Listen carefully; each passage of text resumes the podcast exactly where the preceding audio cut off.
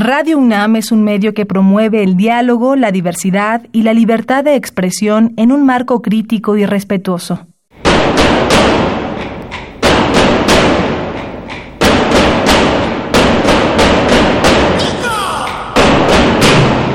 Discrepancias.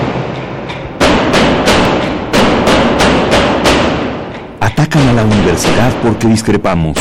Viva la discrepancia, porque es el espíritu de la universidad.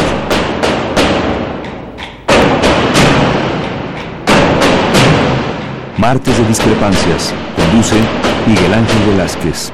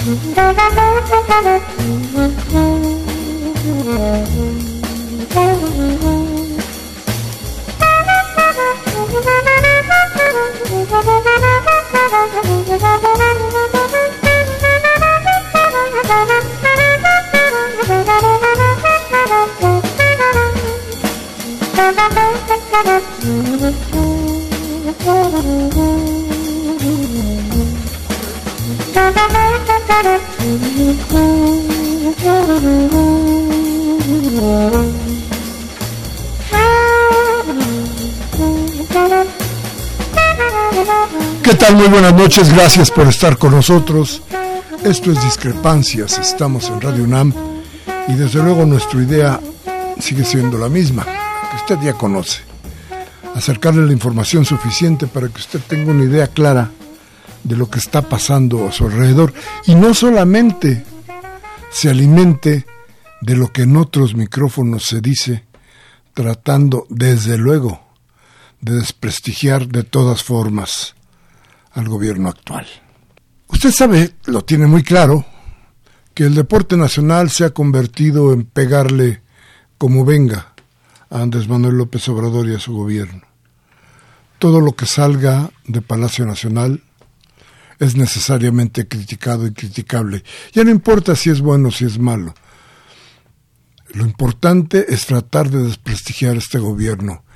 Quizá lo que se está pensando es que no se repita el mismo esquema de, este, este gobierno, pero, pero usted qué cree? ¿Tendríamos que volver a lo que pasó? A los, ¿qué le diré? Los 30 años de neoliberalismo, a los setenta y tantos años del PRI. ¿Qué le gustaría más a usted? Hoy las críticas están sobre el INSABI, este instituto de, de salud tan importante para nuestro país, sobre todo porque en un país pobre las enfermedades brotan por todos lados. Pero a ver, déjeme decirle, los gobernadores, principalmente los panistas, están en contra del INSABI. Y los rumores se han ido acumulando de si le cobran, si están cobrando en, en, los hospitales, si están atendiendo en los hospitales. Y la idea es cómo echan para atrás el INSABI. ¿Por qué?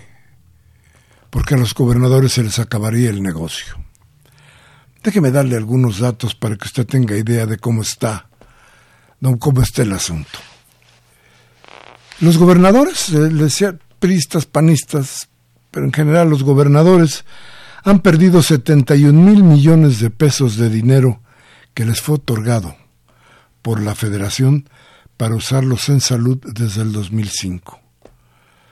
De acuerdo con los datos de la Auditoría Superior de la Federación, no han podido comprobar en qué usaron el dinero o si lo usaron, porque a lo mejor lo tienen bien guardadito en sus cuentas de banco. Los recursos que irían a la compra de medicinas, equipamiento de hospitales y servicios médicos no han sido encontrados a pesar de las múltiples peticiones que se han hecho de las exigencias, no solamente de la gente, de las autoridades, sobre lo que, se, lo que sucedió con aquel dinero. Esos 71 mil millones son equiparables, para que tenga usted una idea de qué cosa es lo que se robaron y por qué están tan enojados. Los 71 mil millones son equiparables a prácticamente la totalidad del Fondo de Protección para Gastos Catastróficos del Seguro Popular, este que acaba de desaparecer, el dinero federal disponible para atender enfermedades de alto costo. Más de la mitad de ese dinero, perdón, de ese dinero que no se encuentra por ningún lado, el 52% son recursos federales que fueron transferidos a los gobernadores a través de acuerdos de coordinación celebrados entre la Secretaría de Salud y los estados. A ver, los gobernadores perdieron 28 mil millones de pesos del llamado Fondo de Aportaciones en Salud, que es parte de los 71 mil. Esto es, fíjese, son 7 centavos de cada peso. Es lo que se chingan los gobernadores. Oiga, este, ¿qué reclaman?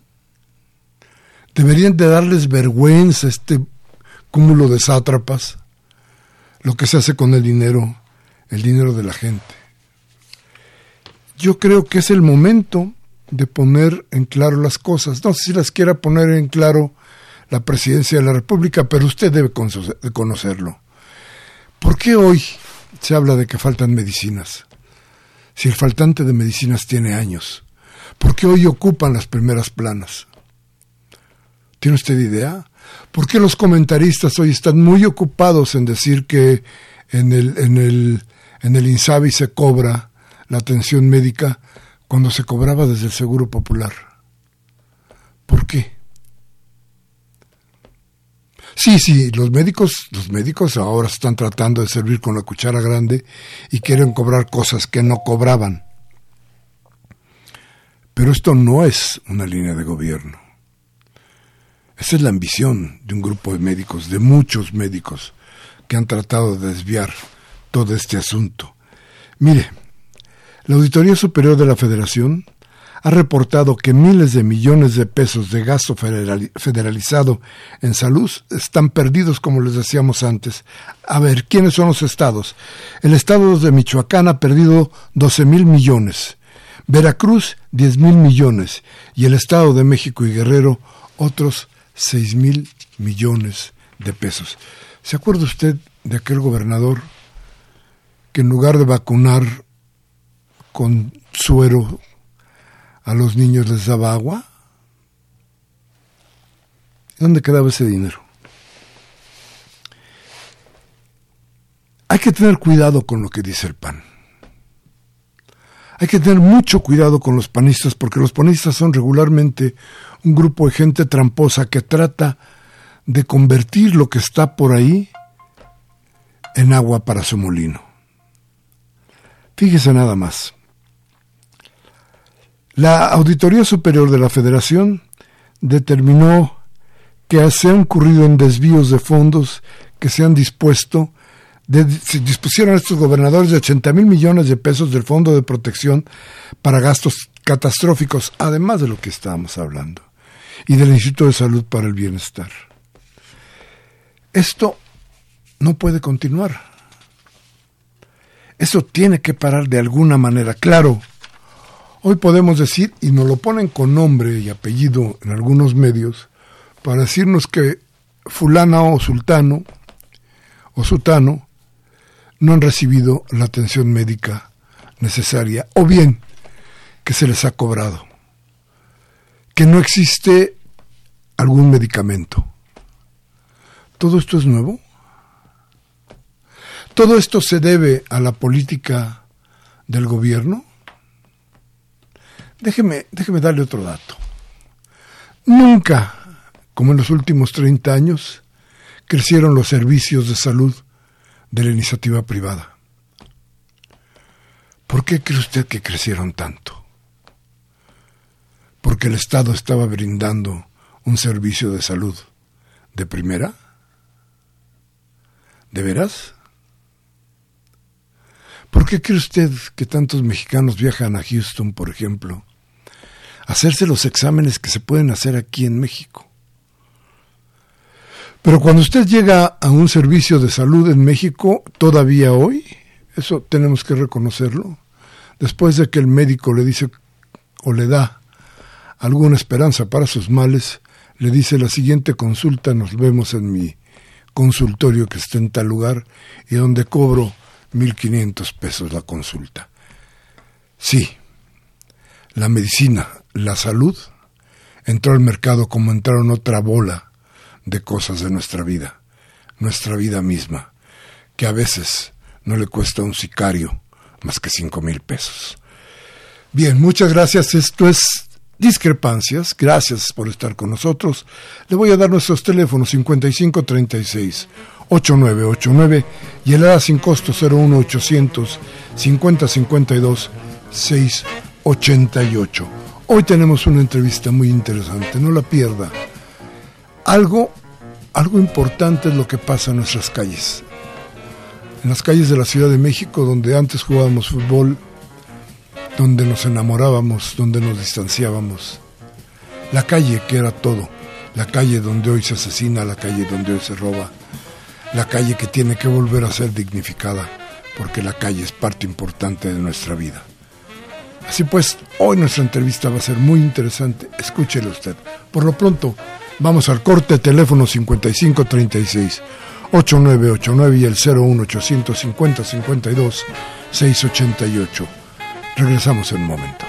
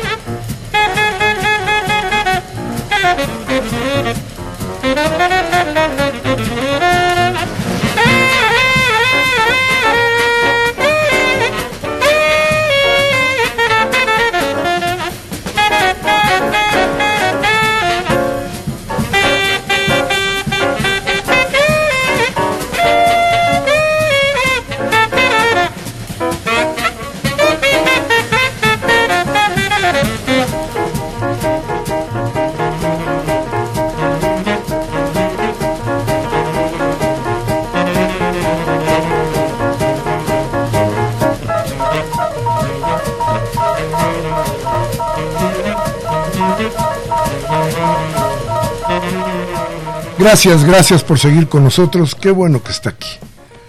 Qué bueno que acudió usted hoy a nuestra cita de los martes aquí en Radio UNAM en discrepancias. Hoy, hoy está con nosotros la diputada María Rosete, que ella es representante del Distrito 8 Federal, que eso es por allá por el centro, el nortecito, el centro, ¿no? centro norte, este, Tepito, Guerrero, Morelos, Felipe Pescador, Valle Gómez. Un poquito, ¿eh? Sí, así es. María Rosete, que es de todas maneras una luchadora, una gente que, que ha luchado desde la calle para que nuestra vida sea mejor. Y María Rosete tiene eh, la idea, quiere, quiere impulsar, va a impulsar una iniciativa federal para reformar el quinto constitucional, para darle certeza jurídica a quienes trabajan, a quienes trabajan en la calle. Esto tenemos que tenerlo muy en cuenta porque significaría darle un, una vuelta, darle otra cara a lo que tenemos hoy, a lo que vemos hoy en las calles de nuestra ciudad. Y me supongo que en las calles de todo el país. Entonces, eh, no, es una, no es una iniciativa menor es algo que, le insisto, cambiaría mucho las circunstancias de la vida en la calle de México. Pero te doy la bienvenida, te digo buenas tardes y te pido que nos platiques de qué se trata esta iniciativa. Muchas gracias Miguel Ángel, es un placer aquí estar con tu audiencia y mucho, muy importante que se enteren de qué se trata esta iniciativa. Eh, me gustaría abundar un poquito porque creo que es importante que la audiencia se entere que el empleo en este país está perdiendo, viene en decadencia. No hemos podido reponernos de la, de la pérdida del empleo. Cada vez vemos que las cifras van cayendo, van cayendo y esto tiende a no recuperarse. ¿Y qué es lo que qué es lo que está pasando? Pues que el empleo como tal está siendo sustituido por la inteligencia artificial. La robotización, la digitalización están sustituyendo la mano de obra. Esto tiene mucho que ver en la pérdida del empleo. Mas, sin embargo, tenemos otra parte. Hay una serie de actividades que se vienen realizando desde hace muchos años, mas sin embargo no están siendo reconocidas. Son actividades que se generan desde el espacio público. Son eh, actividades que generan un ingreso y que al no estar reconocidas, lo único que generan es una estigmatización porque están fuera de la, de la legalidad, son ilegales. Y eso permite que se, que se lleven a cabo abusos de autoridad. Estamos hablando en particular del comercio en el espacio público. El hecho de decir comerciante es un estigma, porque al comerciante se le liga con una serie de circunstancias que pasan en la calle que van asociadas con la delincuencia. Y quiero decirte que esto no es así.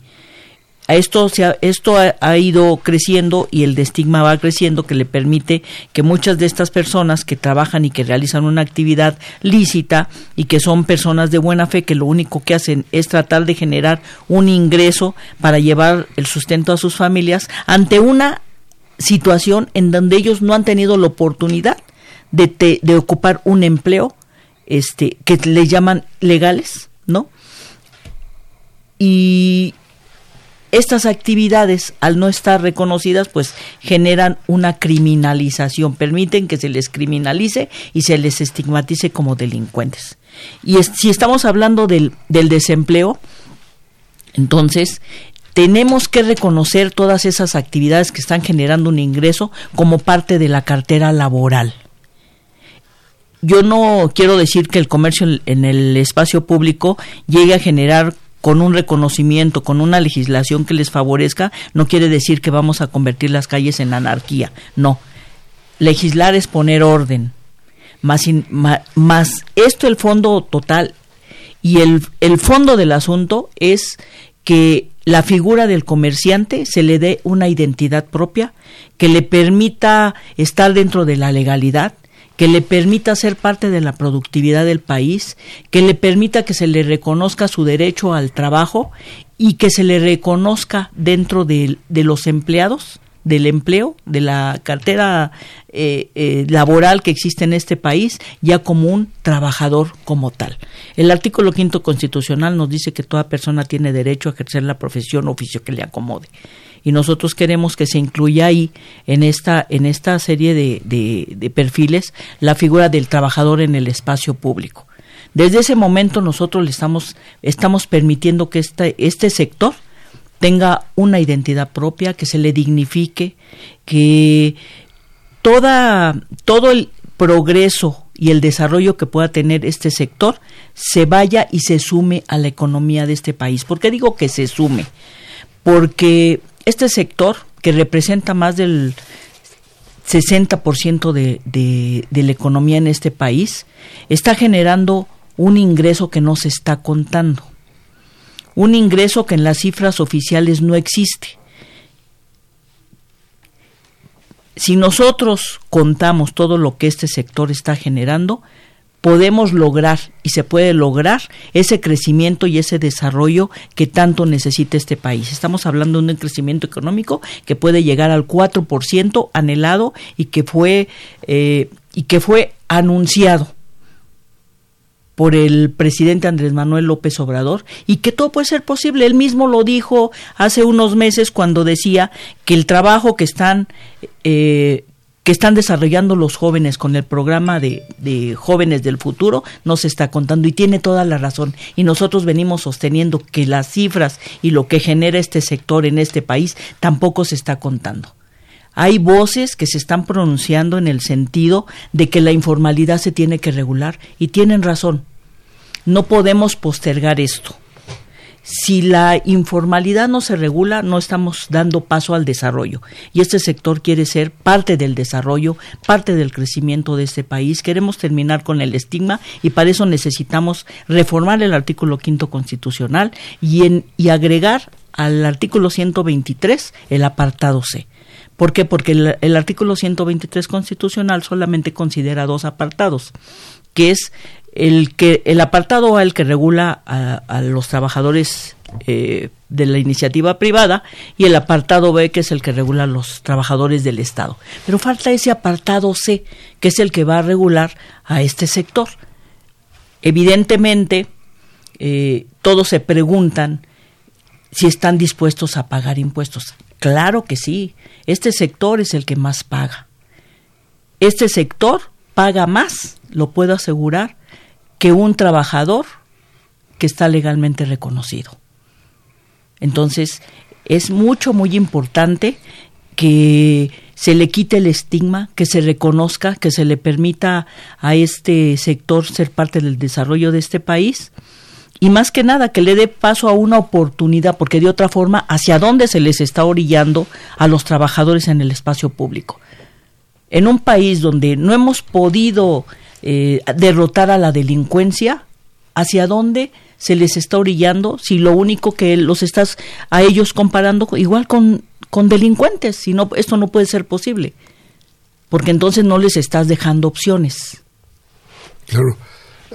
A ver, María, ¿cómo serían las calles, por ejemplo, de la ciudad, si se aprobara las modificaciones a la Constitución que tú tienes planteadas? Primero que nada, habría un orden. Hay un total desorden, hay una anarquía en la calle. Pero es una anarquía y un desorden que no es provocada por los grupos o por las personas que ahí realizan una actividad. Porque, pues yo creo que hay un desorden que provoca la corrupción. En las calles hay corrupción. ¿De quién?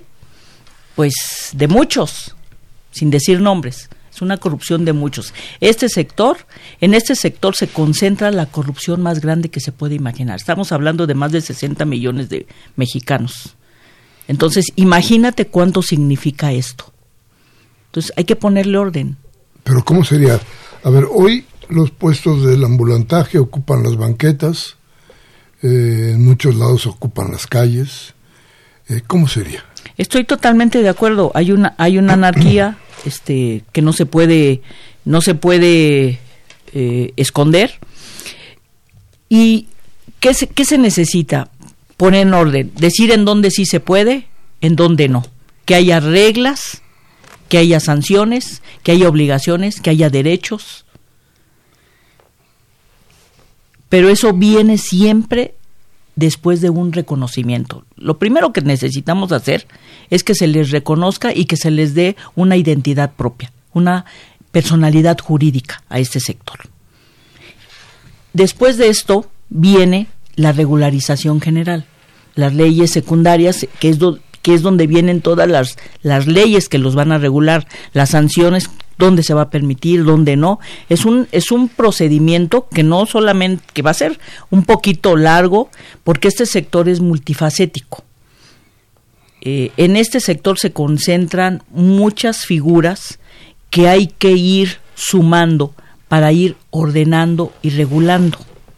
Muchas actividades que se realizan en las calles, en los mercados, en los parques, en los metros, en una serie, infinidad de lugares que pues no podemos meter a todos en una misma canasta. Son actividades diferentes y por lo tanto necesitan un tratamiento diferente. Pero sí se requiere que se reconozca a este sector como ciudadanos de primera. Claro. Eh, ahorita no pagan impuestos, pero de todas maneras pagan impuestos. Me imagino que al comprar cualquier producto tú pagas un impuesto. pero pagarían ¿cuáles, cuáles serían los derechos y cuáles las obligaciones de un, de un trabajador de, del espacio público? Mira, toda, todo derecho, pues, eh, viene también a derivar en una obligación. Los derechos, pues, es un derecho a, a la seguridad social, a tener derecho a a una casa, a tener derecho a la salud, a tener derecho a la educación, a tener derecho a ser sujeto de crédito. ¿Y cuál es la obligación? Cumplir con sus contribuciones como debe de ser. Mucha gente se pregunta, ¿y cuál va a ser la contribución? Se necesita una figura especial que se genere a través de Hacienda para este sector, porque es un sector vulnerable. ¿Cómo vamos a ser sujetos a la seguridad social si no tenemos un patrón? Porque el esquema oficial es que tú tengas un patrón, ese es el trabajador este privado, el que recibe un ingreso.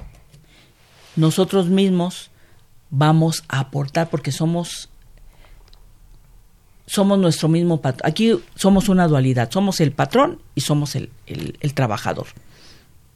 Entonces nosotros mismos tenemos la obligación de pagar nuestra seguridad social y no nos va a pesar desde el momento en que sabemos que vamos a contribuir a las arcas del seguro social, que vamos a, a, abonar para que el, seguro pueda tener el suficiente capital para poder una, dar una mejor atención.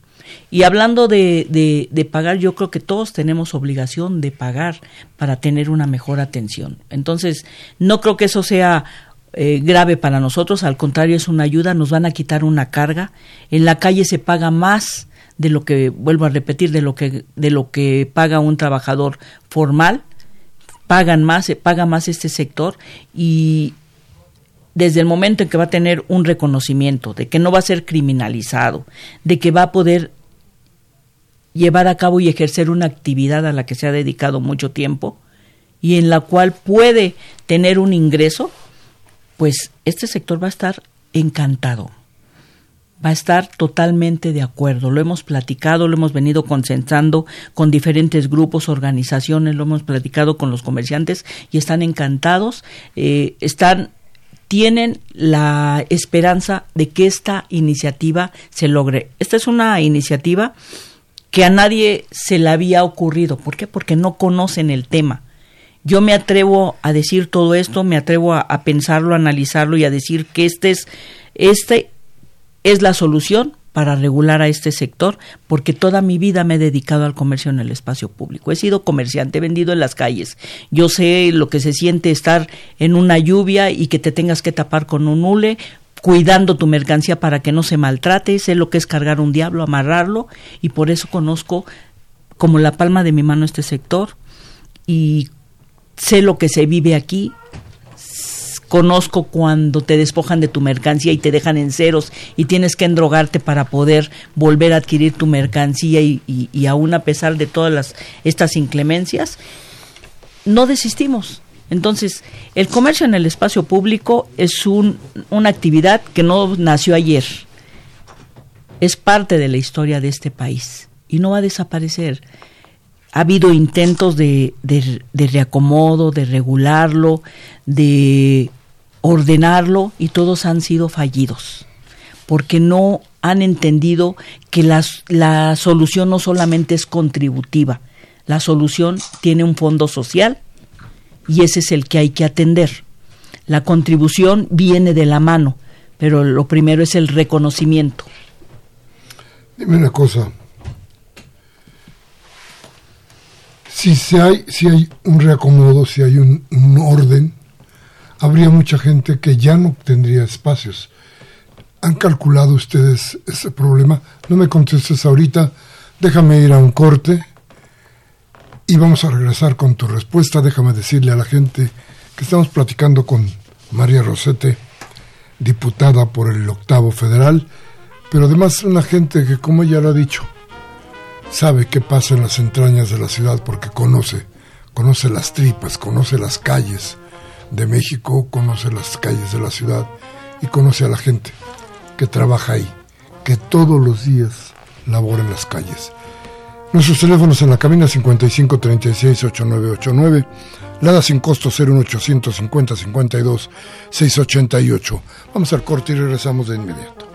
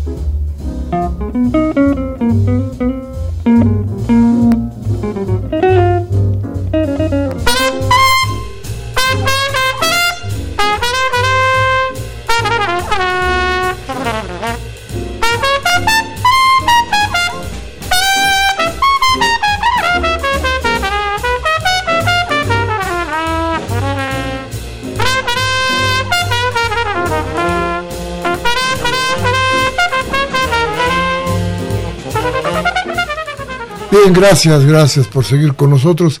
Gracias por estar aquí, aquí en, en discrepancias donde pretendemos darle a usted información para que tenga idea de lo que está en su entorno.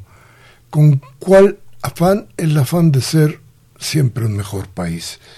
Le preguntábamos a María Rosete, hoy nuestra entrevistada, como les decía a ustedes, diputada por el octavo federal, pero además lo, lo importante, gente que ha caminado las calles de México, que sabe de las calles de México, que tiene idea de lo que sucede con la pobreza en México porque la ha conocido en su, en su llaga, digamos así. En el dolor este de tener que salir a la calle para ofertar lo poco que queda o lo mucho que se tiene a veces, muy pocas veces, pero gente que lucha, que trabaja y que tiene idea, que no solamente sale a la calle, sino que tiene una idea mayor, que lo que pretende es buscar el bienestar de los más, de los suyos, de los trabajadores como ella, que no importa si conoce o no conoce, pero, pero que son los que con ella misma dan la lucha todos los días. Y le preguntábamos a María Rosete, ¿qué va a pasar si hay un reordenamiento? Quedarían muchos trabajadores fuera, seguramente, porque los espacios ya acomodados, este, pues no serían para muchos, ¿no? qué harían? ¿Qué pasaría? ¿Cómo, cómo piensas esto? Hay que analizar bien, se tiene que realizar un diagnóstico. Eh, yo creo que hay espacio suficiente, hay que poner las reglas, donde sí se puede y donde no. Hay que poner horarios, hay que ver en qué lugares y hay que, yo creo que nosotros tenemos ya que explorar el que este, este tipo de trabajo se puede, algunos se pueden ejecutar de manera nocturna. Hay algunos que se pueden, hay algunos, algunos lugares donde esto es factible y se ha demostrado en los hechos. Entonces, habría que hacer un diagnóstico, que ese es otro paso, un diagnóstico en donde nosotros delineemos en dónde sí se puede, en dónde no, qué horarios y quiénes entran de acuerdo a sus al perfil de cada de cada organización, de cada sector, de cada lugar, se pueden llevar a cabo estos ejercicios en, en este tipo de actividades.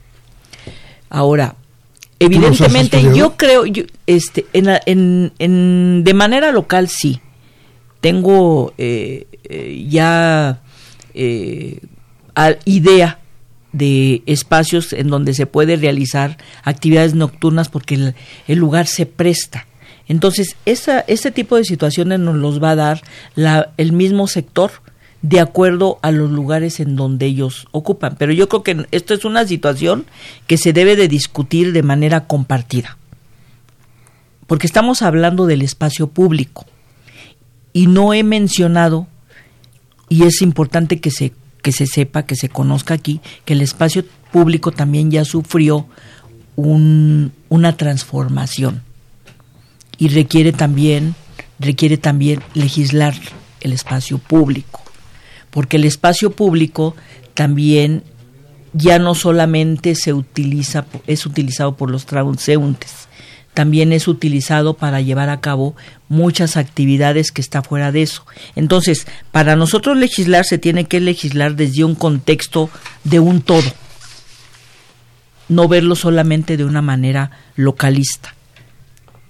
Pero a ver, em, no, es, no, no podemos hablar de reubicaciones como se ha intentado aquí en la Ciudad de México, de dar a plazas comerciales en donde al final de la administración terminan nuevamente invadidas las calles se han hecho dos o tres intentos de reubicaciones en plazas comerciales y así han sido fracasos, porque después de que terminan la gestión, las calles se vuelven otra vez un mercado público, ingobernable con mucha anarquía. ¿Pero esto por qué no funcionan las plazas? No, no, estamos hablando de corrupción. Estamos hablando de corrupción, porque nada parece si no es con la voluntad de alguien. Porque yo te voy a, yo te voy a poner una prueba. Si tú ahorita, Miguel Ángel, tú sales a instalar un puesto de lo que tú se te ocurra ahorita aquí en Reforma, en Insurgentes, aquí mismo en el parque, sales a instalarlo y no pasa una hora para que lleguen este inspectores y te impida y te levanten o te quiten tus mercancía.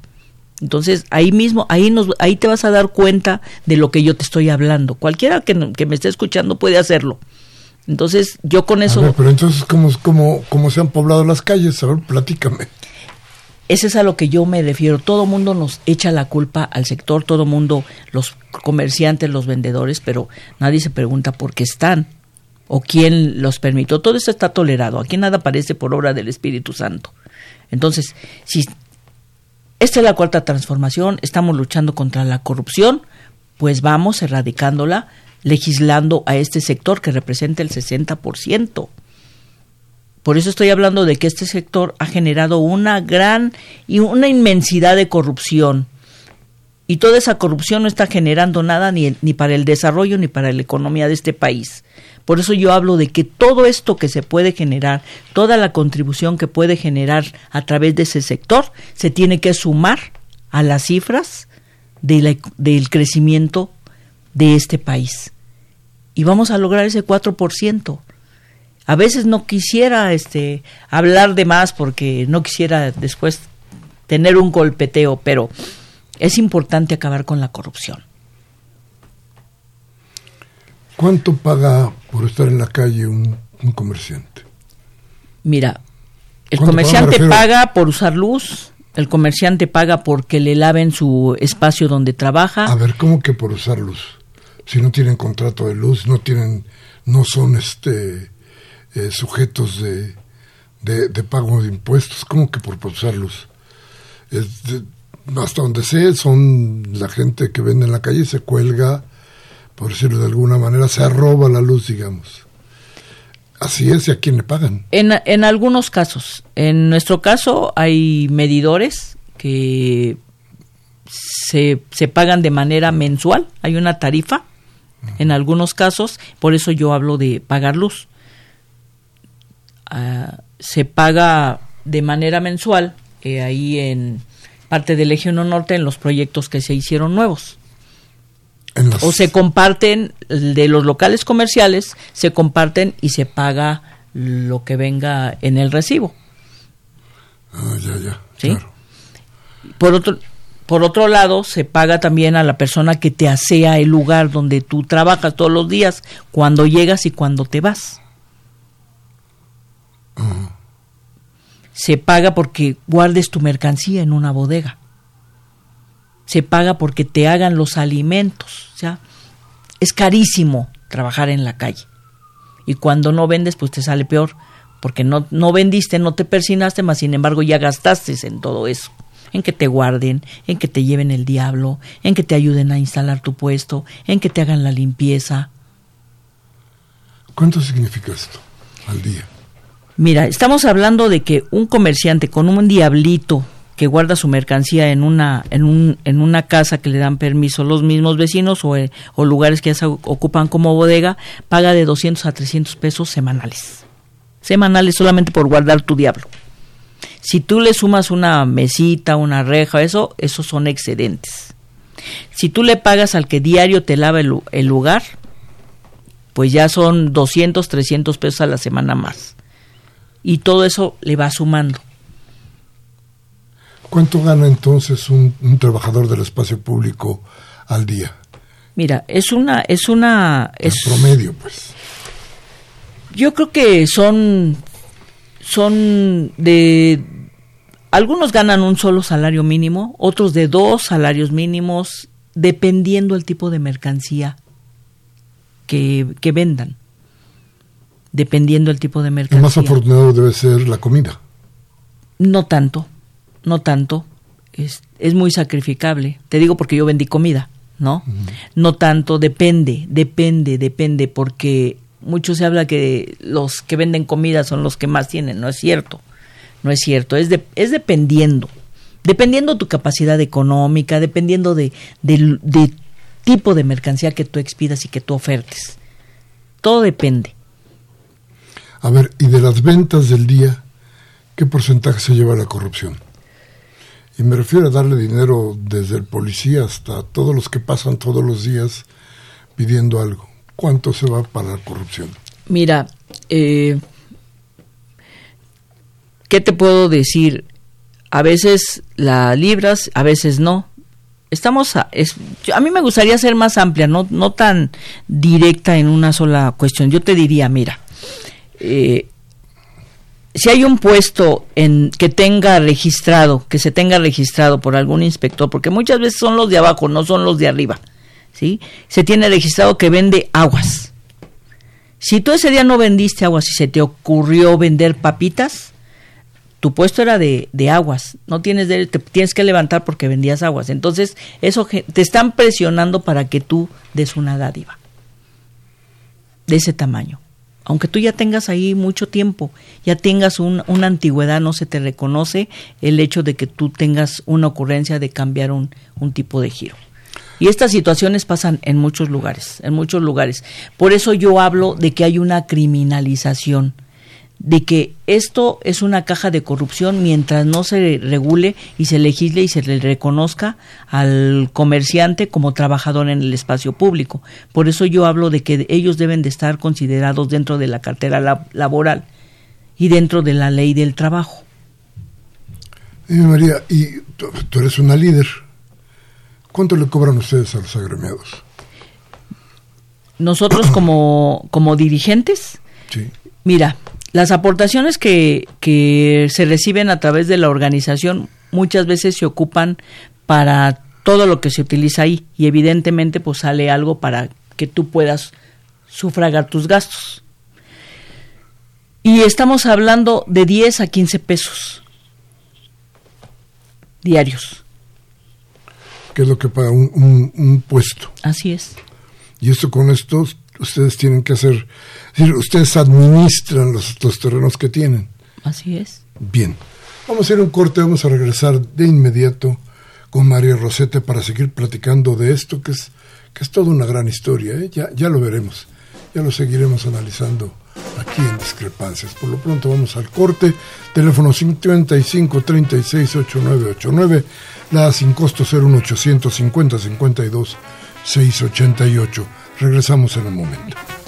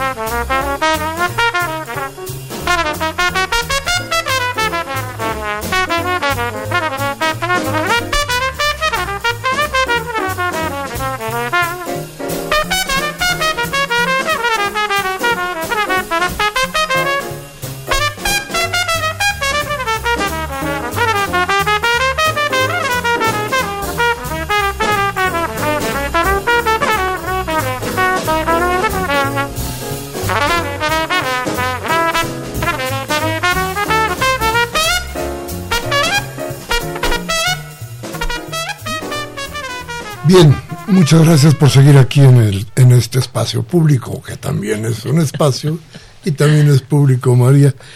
Y estamos platicando de lo que pasa en las calles. Y en las calles parece que no, porque uno de pronto pasa por ahí y, mire, yo por alguna vez, alguna vez platicábamos aquí en el, en el estudio con usted, de que de repente parecen mágicos los vendedores en el espacio público de pronto parece que el día está muy tranquilo, que no va a suceder nada y a la salida del metro o por algún lado donde usted va caminando aparecen los vendedores con un sinnúmero de paraguas. Y dice uno, están locos este. Y a las dos horas empieza a llover. ¿Cómo le hacen? No tengo ni la menor idea, pero, pero sucede. Y así pasa con muchas, muchísimas cosas. De pronto, las temporadas. Van a entrar los niños a la escuela y aparecen las mochilas por, todo el, por todos lados. En fin, creo que esto es, es muy interesante porque además se desarrolla, un, diría yo que un, un, un olfato de comercio muy importante. Eh, no se pueden vender las cosas que están desfasadas. La venta ahí es diaria y es constante. Y me imagino, María, que ha de ser bien difícil tratar de ver qué viene, cómo viene y qué vas a vender. ¿Cómo le hacen? Platícame. Mira, este, para nosotros los que nos dedicamos a esta actividad no es nada difícil porque conocemos a nuestra a la clientela, conocemos las necesidades que tiene la gente, la ciudadanía y sabemos que se avecina. Te voy a poner un ejemplo. Tú hablaste hace ratito de que tú ibas circulando y de repente te encuentras a los comerciantes, empieza a llover y ya sacaron los paraguas. Parece que no los traían a la, a la vista, pero inmediatamente salen a reducir los paraguas, los zules con los que te puedes cubrir, desde lo más, desde lo más accesible hasta alguien que pueda tener un poquito más de, economía para poder darse las satisfacciones que el momento le va a reclamar, ¿no? Entonces, cuando este va a ser temporada de lluvias, pues ya tenemos calculado pues que tienes que vender paraguas. Cuando es temporada de calor, pues evidentemente pues el que quiere vende abanicos o el que no vende ventiladores. Y ya viene dependiendo la economía de cada de cada persona es lo que es la mercancía que él va a obtener para poderla ofertar. Y algo así que se me ocurre de, repente cuando salió un chinito que que manejó el, la frase este si no copelas Cuello. cuello, inmediatamente la, la, la, creatividad de los comerciantes mandaron estampar miles de playeras con el, con el, con el texto, si no copelas cuello, y fueron un éxito. O sea, aquí hay que tener creatividad. Te voy a decir algo que siempre les he comentado a la mayor parte de las personas que me han entrevistado sobre este tema. Yo les he dicho, el Tratado de Libre Comercio nació en las calles y fue en Tepito, porque Tepito les enseñó a todos los grandes empresarios que la mercancía que venía del extranjero era un negocio. En Tepito nació, llegó la Fayuca y después se la apropiaron las grandes empresas y ya no llegó, se, se terminó el negocio en Tepito.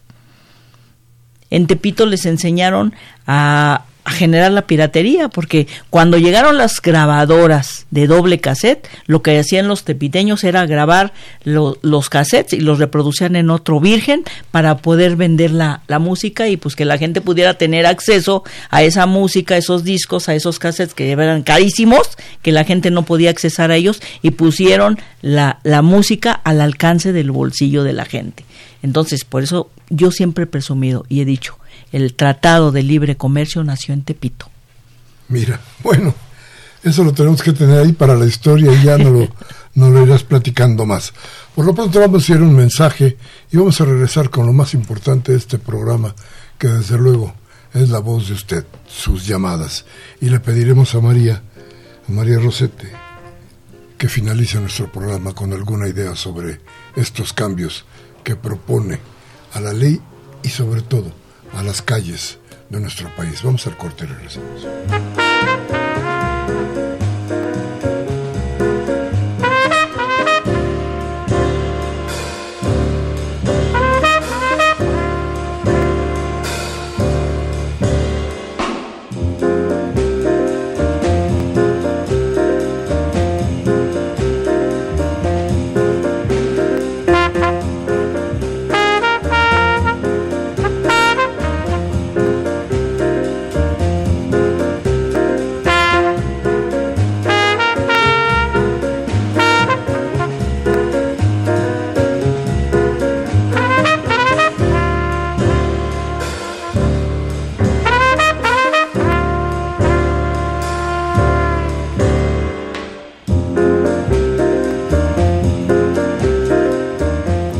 Gracias, gracias. Se nos acaba el programa, pero, pero tiene, tenemos sus llamadas, tenemos su voz capturada aquí con nuestros amigos que están pendientes de lo que usted nos dice por la vía telefónica.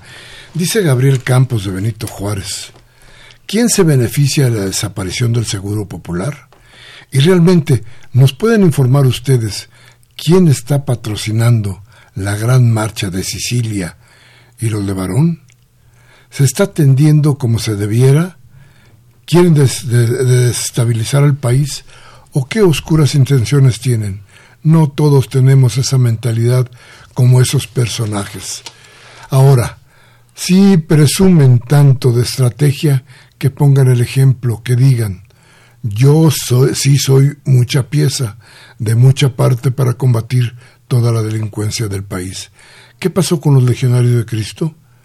Les harán auditoría incluyendo a Marta Sagún y nos manda saludos a todo el equipo, don Gabriel Campos.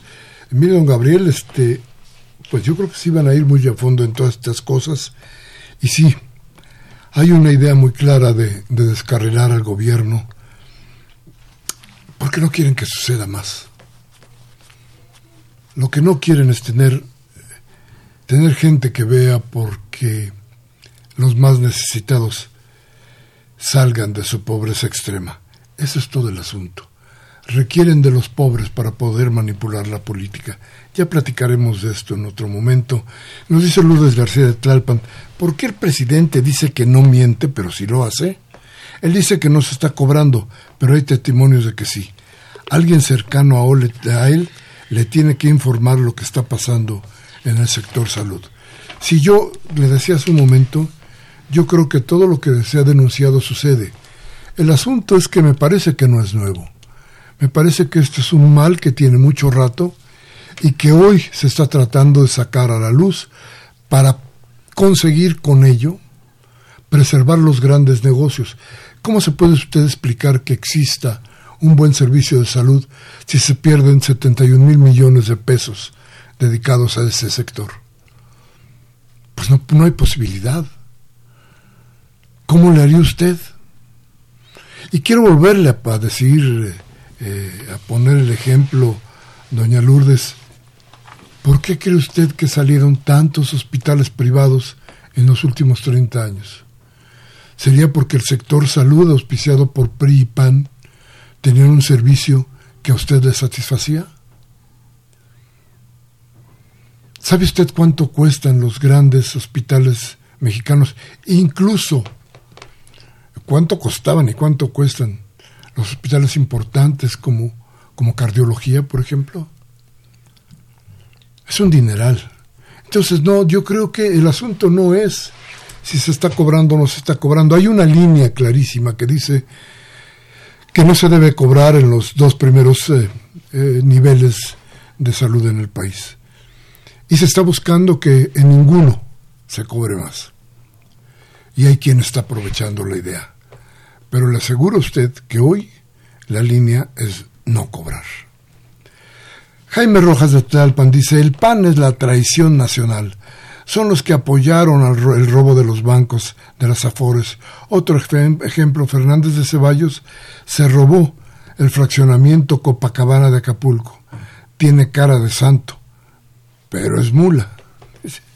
Sofía Montes de Venustiano Carranza dice, me da miedo que termine el sexenio de AMLO porque volverá el PRI o el PAN. Con el intento de Palacio, que es el avión presidencial del expresidente Peña, se malgastaba mucho dinero.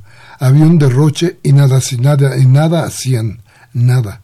Ahora, por cualquier cosa ya señalan al gobierno. No sé qué quiere el PAN ni el PRI, sino hacerse de millones. Y con eso solo nos, eh, solo nos va mal al pueblo y específicamente a los pobres. Tiene usted razón, doña Sofía. Esa es la idea de esta gente, preservar los negocios, seguir siendo ricos, seguir manipulando las conciencias y el hambre. Porque si algo hacen es administrar, administrar las necesidades de los demás. Arturo Castro de Tula, de Tula en Hidalgo, dice, Maestro, me encantó cómo entró con el programa y bueno, ahorita ya la entrevista, mucha plática interesante, ojalá siga siempre con esa misma línea. Ah, claro que sí, don Arturo, y si no, usted me lo demanda, ¿eh? León Isam Isawi, me parece, de Cuauhtémoc, dice, bueno, qué bueno que le den voz a alguien que trabaja en la calle. ¿no considera que el espacio público no es privado?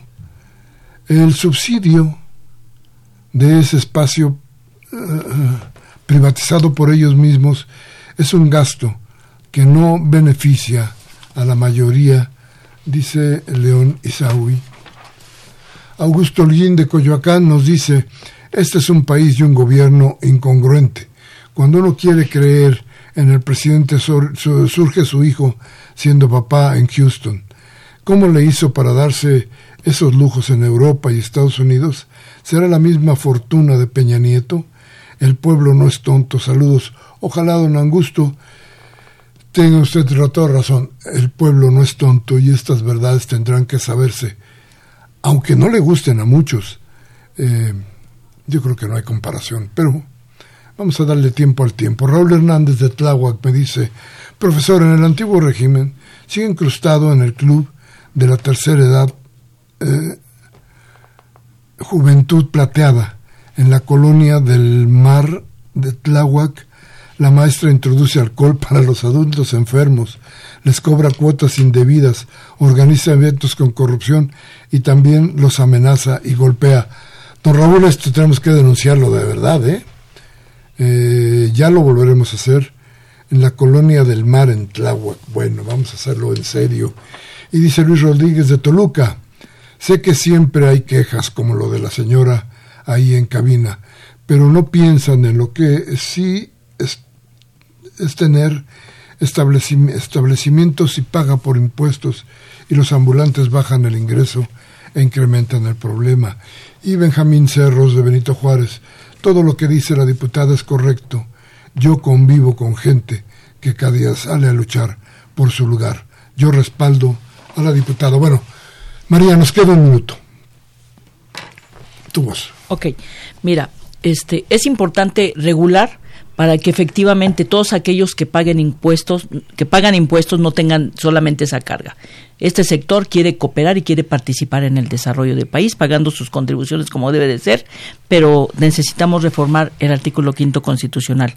En otra, en otro de lo, de lo, de las personas que opinaron, efectivamente el espacio público no es privado pero no es privado para los pobres, no es privado para los que tienen todas estas carencias, no ha sido privado para los que trabajan en este sector.